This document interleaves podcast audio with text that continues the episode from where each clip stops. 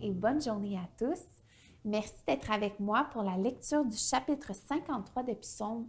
Notre thème aujourd'hui, c'est l'universalité du péché. Le fou dit dans son cœur, Il n'y a pas de Dieu. Ils se sont corrompus, ils ont commis des injustices abominables, il n'y en a aucun qui fasse le bien. Du haut du ciel, Dieu observe les hommes pour voir s'il y en a un qui est intelligent, qui cherche Dieu. Tous se sont détournés, ensemble ils se sont pervertis, il n'y en a aucun qui fasse le bien, pas même un seul. Ceux qui commettent l'injustice n'ont-ils aucune connaissance? Ils dévorent mon peuple, ils le prennent pour nourriture, ils ne font pas appel à Dieu. Alors ils trembleront d'épouvante sans qu'il y ait de raison d'avoir peur. Dieu dispersera les eaux de ceux qui t'assiègent, tu les couvriras de honte, car Dieu les a rejetés. Oh! Qui accordera depuis Sion la délivrance à Israël?